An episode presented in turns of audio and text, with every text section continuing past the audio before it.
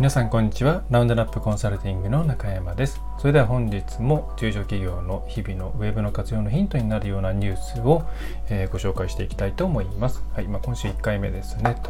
と。一応先週の金曜日の真夜中ぐらいですかね、えーと、週間の方で配信しているポッドキャストの方で、えー、50分分ぐらいですかね、えーと、Google のアップデート、ヘルプフルコンテンツアップデートの方に関する、実はこういうところがうんと Google としてはやりたいんじゃないのという内容をお送りしているので SEO とか Google とかアルゴリズムとかそのあたりに興味がある方は、えー、ポッドキャスト iTunes とか、えー、Spotify とか Google とかそういったところで、えー、ね、多分中山洋平ポッドキャストで検索をしていただくと出てくると思うので聞いていただければと思います。はい、でこっちはこっちで全く、えー、違う話題を今日は取り上げようと思うんですけれども、えー、今回は、え日経新聞の9月12日の記事今日ですね、まあ、朝2時の今日、え記事ですけれどもボイステックで心が働き方を変えるスタートアップ成長という記事、えー、有料会員限定なので、まあ、無料ですと10記事ぐらいは月に見られるんですけど、あのー、まあ、読んでいただかなくても分かるような範囲でお伝えできればと思っております。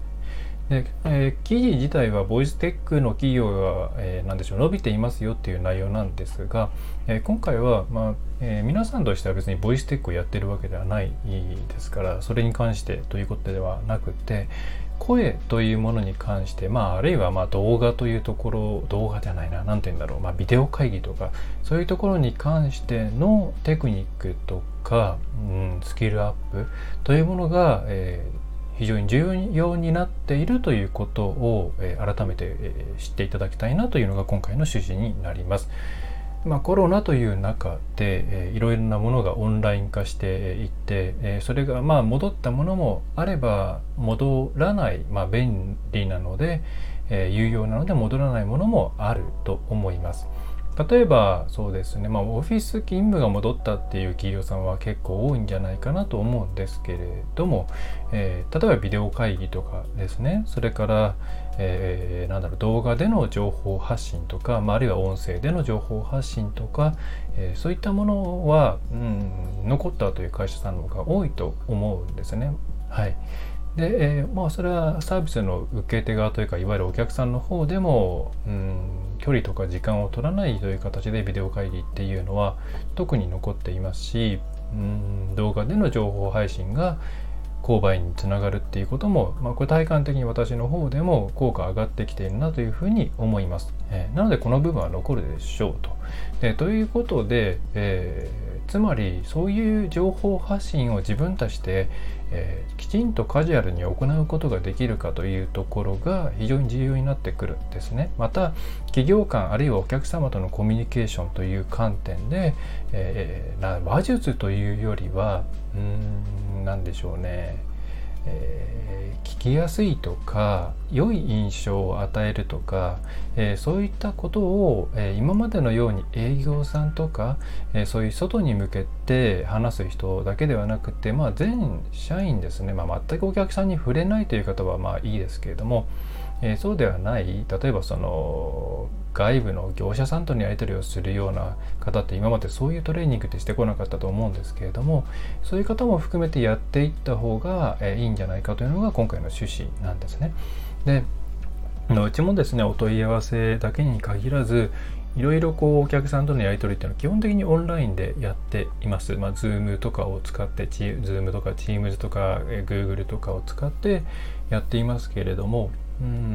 まあ、もっとよくできるんじゃないかなっていうふうに思うことはたくさんあるんですね。えー、で今回チェックしていただきたいのは、えー、そうですね、まあ、大きく2つですかね。うん1つは、えー、やっぱりですね、え意外とまあ多いんですけど回線の品質が追いついていないケースが結構あります。うんそのインターネットもともとそのなんで社内で使う分には、えー、そんなに太い回線って必要なかったわけじゃないですか別に動画を見るということを業務で行うことはほとんどなかったですし、まあ、メールとかを、まあ、大きなソフトをダウンロードする時にちょっと遅いなと感じるぐらいのレベルで問題なかった、えー、わけなんですけれども、えー、まあ、こうやってビデオ会議ってなってくるともう使うデータの幅っていうものがものすごく分厚くなってくるんですね。でそうするとあまあビデオ会議を行った時にこううまくカクカクしてしまったり1人だったらいいけれども5人ぐらいがいっぺんにやると、えー、おかしくなっちゃうんで、えー、ねブレーカーが落ちるではないですけれどもなんか一度に3人までにしようというルールを作んなきゃいけなかったりそれで営業効率が悪くなってしまったりで相手にもですね、まあ、うまくこの声の品質が良くなくって伝わらなかったり、まあ、画像が悪いと単純に伝えられるこの表情とか手振りとかあるいは何でしょうねいろいろ資料をこう共有しながら見せるっていうことがうまくできなかったりすることも結構あるなと。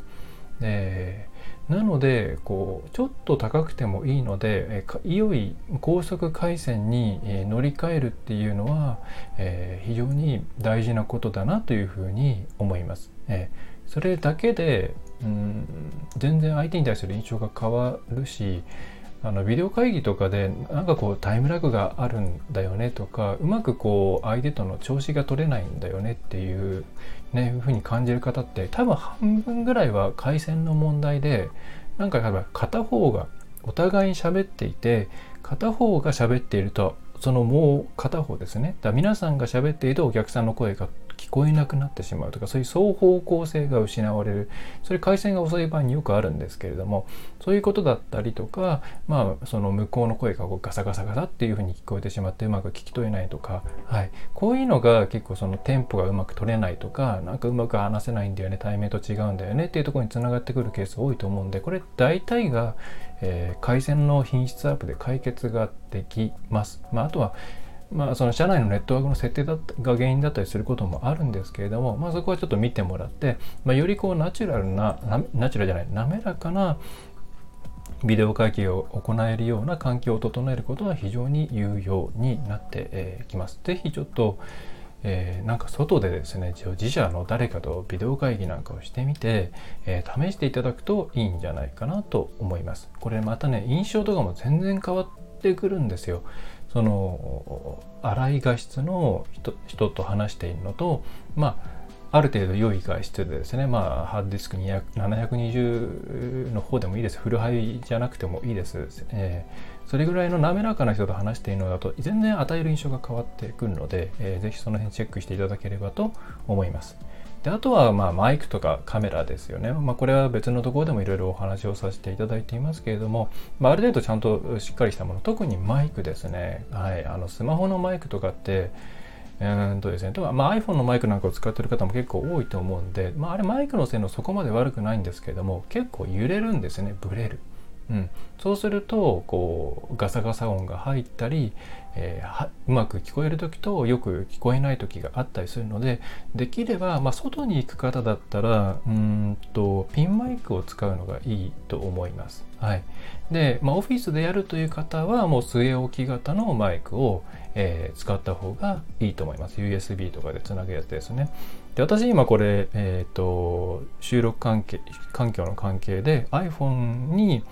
えー、ライトニングケーブルを変換して普通のピンマイクですね。あの 3.5mm の、えー、ミニピンジャックでしたっけ？それと変換して、えー、ピンマイクで撮っていて。でこれはまあ静かなところだったら本当にどこでも撮れるしビデオ会議とかでもまあある程度なんとかなるんですね。はい、こういったものあると、まあ、例えば車とかで移動中に、え、どっかに止めてビデオ会議するっていう方は、えー、まあ、ノイズが入っちゃうっていうのはどうしてもあるんですけれども、えー、こういうピンマイクで口元に近づけて喋った方がいいと思います。まあ、なんかこういうふうに、えー、いろいろ改善をしていくと、えお客さんの反応って全然変わってくるので、えー、ぜひやっていただければいいんじゃないかなというふうに思うんですね。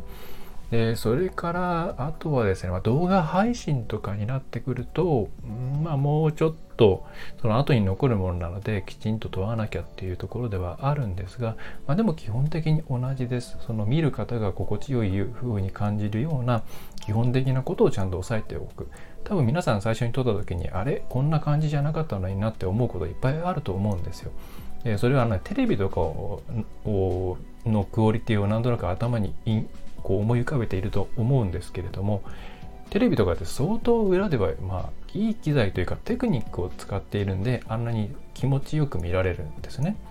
うん、でそういうそれをじゃあ素人が撮るとどうなるかっていうとまあそういったブレがすごかったり音が安定しなかったりまあいろいろそういうことがあるんで、まあ、そういうのは撮りながら一個一個やっていっていただくのがいいと思います。うちのお客さんでも最初はうまくいかなかったけれどもこうどんどんやり続けることによって、えー、社内でノウハウもたまっていて今ではそのね YouTube にこうサムネイルとかも自分で作ってですねアップしてでそこからお問い合わせが発生するようなことっていうのも起きているんで、えー、これは本当に伸ばすのに非常にいいうんまあ、今時の効果的なスキルなんじゃないですかね。はい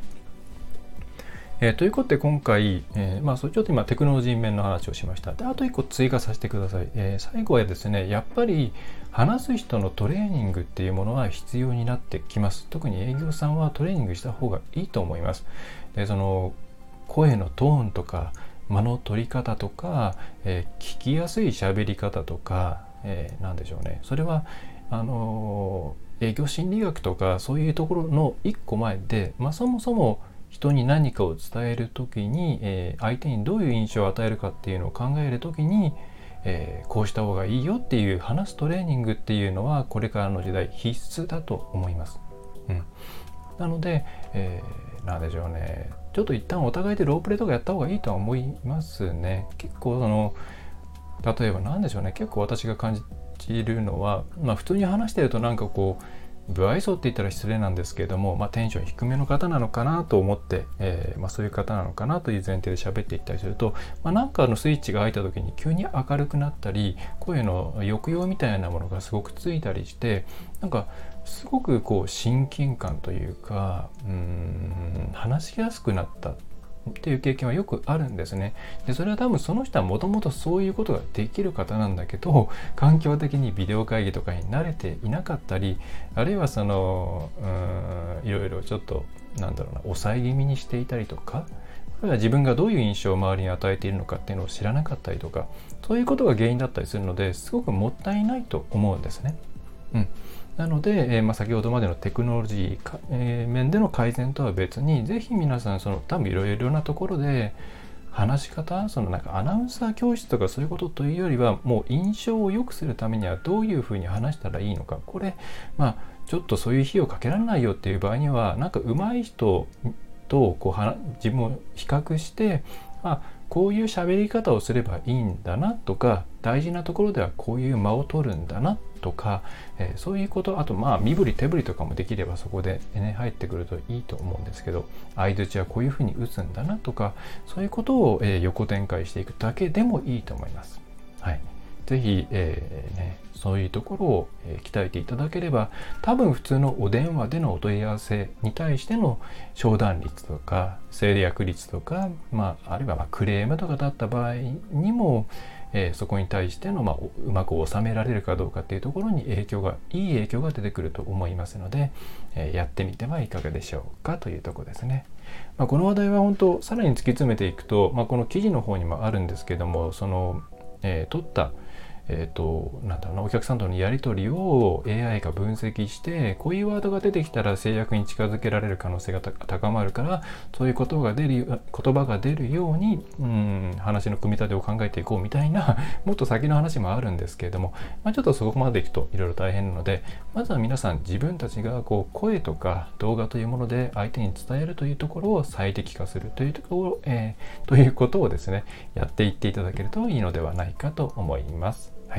それでは今回はそんな感じですね。まあ、そんなことを言いながら喋ってる自分がうまくできているかっていうと、一応ね、時々フィードバックなんかをもらったりはするんですけども、まあそんなにあのきちんとした教育をされてきたわけではないので、よく分かりません。まあ、幸い、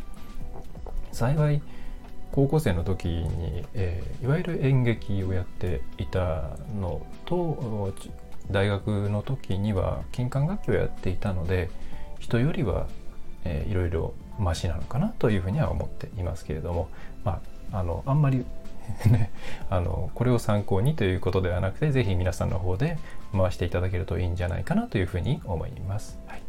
それでは今日は、えー、こんな感じですね。また、えー、引き続き毎日配信をしていきますのでお付き合いいただければと思います。それでは最後までお聴きいただきましてありがとうございました。ラウンドナップウェブコンサルティングの中山がお送りお送りいたしました。